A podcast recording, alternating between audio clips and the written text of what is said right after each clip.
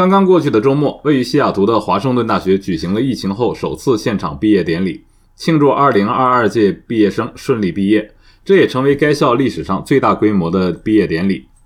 2022届学生的毕业典礼在周六，也就是6月11号举行。当天有大约7000名毕业生和5万名他们的亲朋好友来到哈士奇体育馆参加毕业典礼。华大毕业生苏琪·戈帕尔说：“从我来到这里的那一天起，我就一直期待着毕业。”经历了无数的起起落落，不知道毕业典礼会不会举行，但它正在进行。对于今年的毕业生来说，他们的大学经历与以往有很大不同。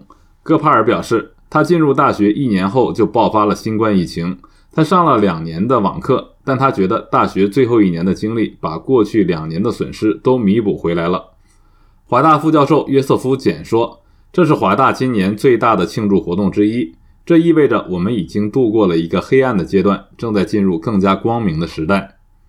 周日，也就是六月十二号下午三点，已经毕业的二零二零和二零二一届毕业生返回哈士奇体育馆，再次举行现场庆祝。他们在疫情期间的毕业典礼都是在网上举行的。